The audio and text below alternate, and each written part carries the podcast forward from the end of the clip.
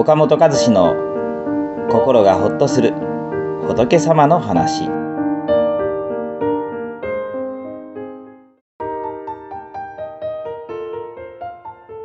お釈迦様は人間はみんな孤独であると説かれています。みんな寂しい孤独を抱えてますからね。だからね自分に注目してもらいたい。自分を認めてもらいたいという強い気持ちを持ってるんですよ、うん、この気持ちをねうまく生かして家庭や仕事の中でね多くの人に役立つことができればとても素晴らしいことですけれど。でも場合によってはね周りからの関心を得たいために本来反省しなければならないことを自慢のネタにしてしまうことがあるんです、うん。まあ、そういう心をね仏教では邪満と言うんですね。邪っていうのは横島と書いて邪満は自慢の満です、とてもね誇れるようなことでないことを自慢する心ですねまあ例えば、うんまあ、泥棒窃盗犯がねいかに素早く人のものを盗めるかを自慢したり殺人犯がいかに残虐に人を殺してきたかを自慢したということを聞くと呆れてしまいますよね。ですがね私たちも自慢のネタがなくなるととても人には言えないことでも自慢のネタにしてしまう場合があるんです。学生時代試験で悪点を取ったり単位を落としたりした友人が「聞いてくれ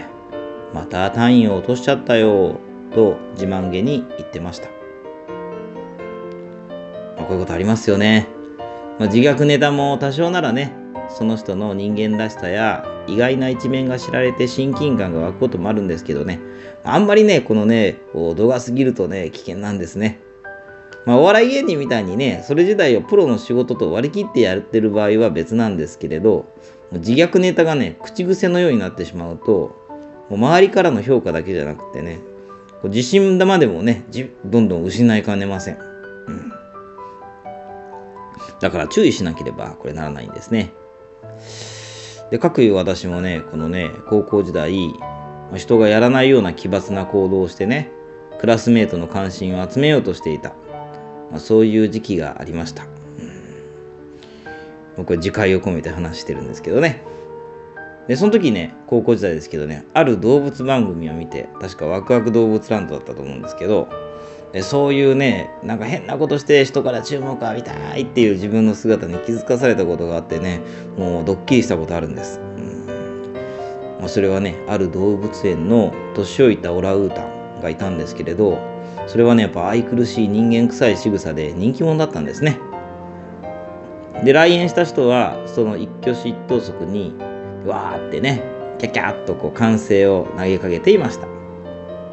ところがね、人気は長く続くものではありません。諸行無常ですから。ある日ね、可愛い子供のオラウータンがね、動物園に入ってきたら、もうみんなそっち向いちゃったんですね。だおじさんオラウータンかわいそうに、見向きもされなくなっちゃった。うん、もう自分はいてもいなくてもいいんだ。みんなから完全に忘れ去られてしまったんだ。とね、そう感じているおじさんオラウータン。まあそんな様子なんですよ。寂しそうな哀愁が漂ってるんです。でねそのおじさんオラウータンはね何を血迷ったのかとんでもないね気候に走ったんですね、まあ、それがねそのね動物番組のクイズだったんですけれどある日突然来園者に向かって自分の出したねうんちをこう投げつけ始めたんですね。もうおじさんオラウータンが投げつけるたびにねうんちをキャーという悲鳴が聞こえてきます。その瞬間ね自分に熱い視線が注がれたのがね快感だったのかかつての栄光を取り戻したっ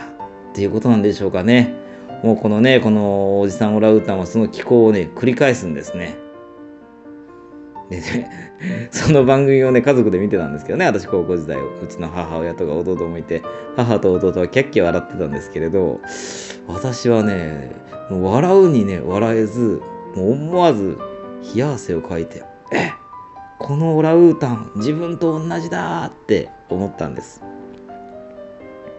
人の違う言動をとることで個性を主張し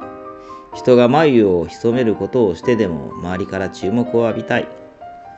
そんな自分の心をオラウータンが代弁しているようでドキッとしたのを覚えています。まそれからね、あまりこの自虐的な話とか、奇抜な行動は控えるように、まあ、なっているんじゃないかなと思いますけどね。いやいやね、あんた変だよってね、今でも言われるかもしれませんが、まあその時自分の自覚が少しね、変わりました。うんまあ、人が聞くと呆れるようなことをね、自慢のネタにしてしまうことがありますけれど、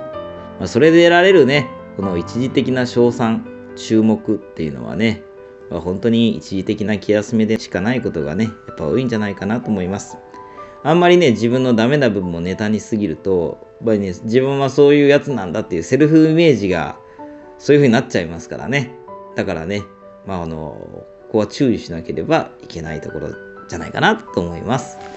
はい。ということで今日は自分のね、えー、まあ昔の話、高校時代の話をちょっとね、語らせてもらいました。